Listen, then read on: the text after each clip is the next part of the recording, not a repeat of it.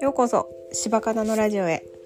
私は今日お弁当にアジフライを入れて朝から揚げ物するいいお母さんやなって一人で自己満足に浸ってました、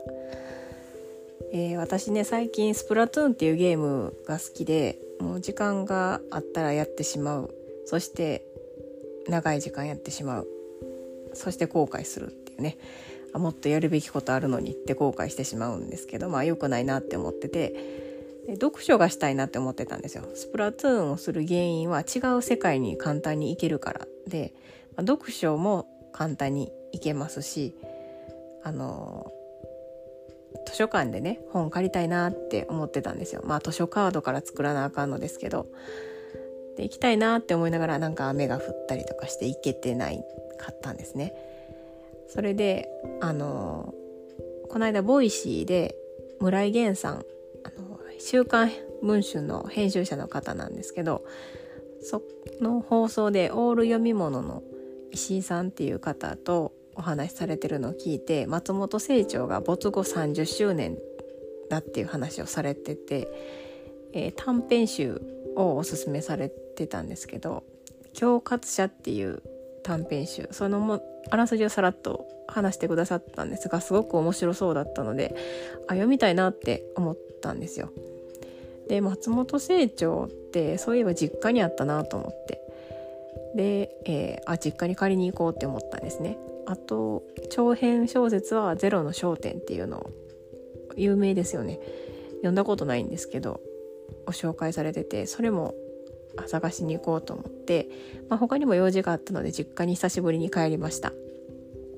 でまあ実家ねリフォームしたいなって思いながら何にも話は進んでないんですけど、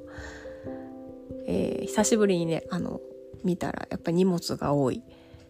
なんかまあ本もねあの両親2人とも本が好きだったのでなんかね本棚にあの薄い本棚じゃなくて奥深い本棚なんでこう前後に本が収納できてあるんですねだから奥見たらまた違う本があるっていうのがあの天井ぐらいまである本棚が、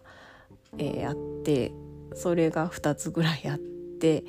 でもう一つちっちゃい本棚にもあの前後で本があってっていうわめちゃくちゃ本あるなって思ったんですよ。まあ、それ処分するのも大変やなとは思ったのとあとね父が使ってたお風呂の椅子とか介護用の椅子とかポータブルトイレとか、えー、釣り竿父が鮎釣りで使ってた釣り竿とかあと母一人暮らしのはずなのにタンスが4個もあるとかあとレコードとかあと私の祖父母の写真アルバムとかあと他にもねなんかいろいろ書類とかあと洋服とかたくさんあってわこれは大変やなって思ったんですけどまああの本はね松本清張はありましたたくさん。両親2人とも好きやったみたいであの重複してるみたいであの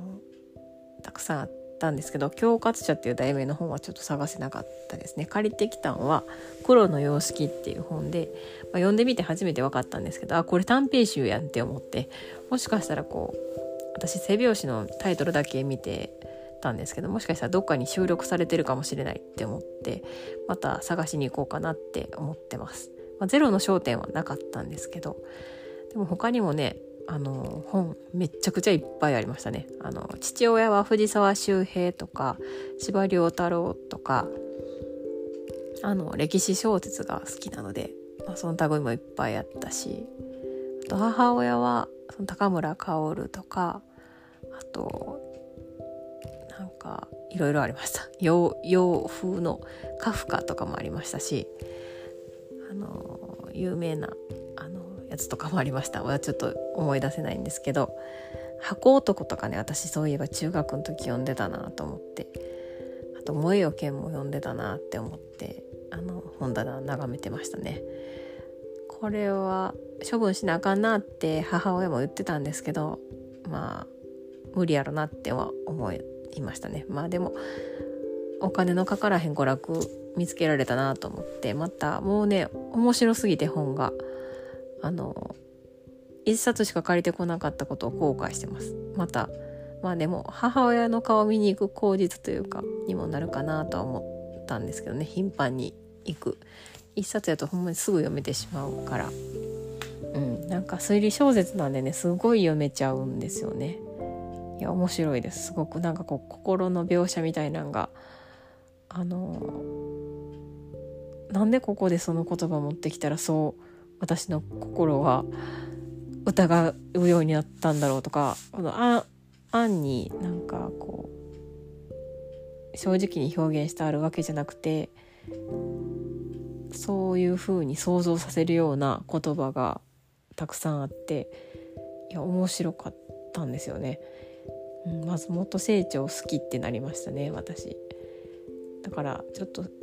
家にあるやつ制覇しようと思ってます。はい。没後30周年っていうのもねなんか縁かなと思って。何の縁やねんって感じですけどそのうん。また借りに行こうと思います。はい。えー、それではお聴きくださりありがとうございました。また次回。